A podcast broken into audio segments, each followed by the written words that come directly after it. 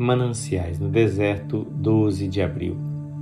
Jesus, cheio do Espírito Santo, voltou do Jordão e foi guiado pelo mesmo Espírito ao deserto durante quarenta dias, sendo tentado pelo diabo. Lucas 4, 1 e 2. Jesus estava cheio do Espírito Santo e, contudo, foi tentado.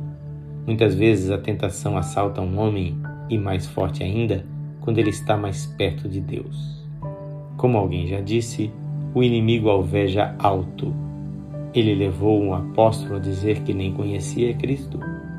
Poucos homens experimentaram tantos conflitos com o diabo como Martinho Lutero. Por quê? Porque Martinho Lutero ia sacudir o próprio reino do inferno.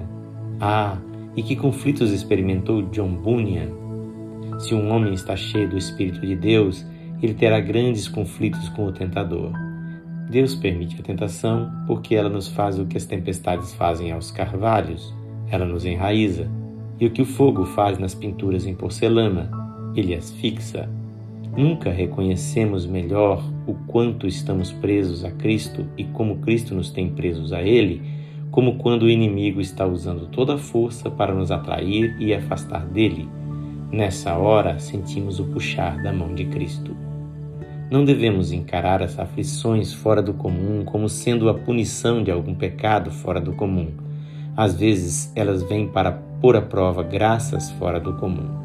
Deus tem muitos instrumentos cortantes e lixas ásperas para o polimento de suas joias. E aqueles que Ele particularmente ama e deseja tornar bem resplandecentes, neles muitas vezes aplica esses instrumentos.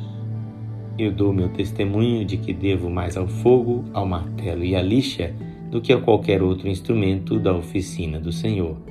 Às vezes me pergunto se eu teria jamais aprendido qualquer coisa a não ser por meio da vara.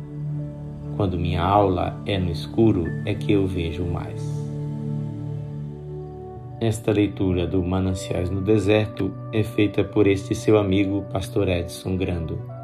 Que o Senhor Jesus abençoe ricamente a sua vida e a sua casa.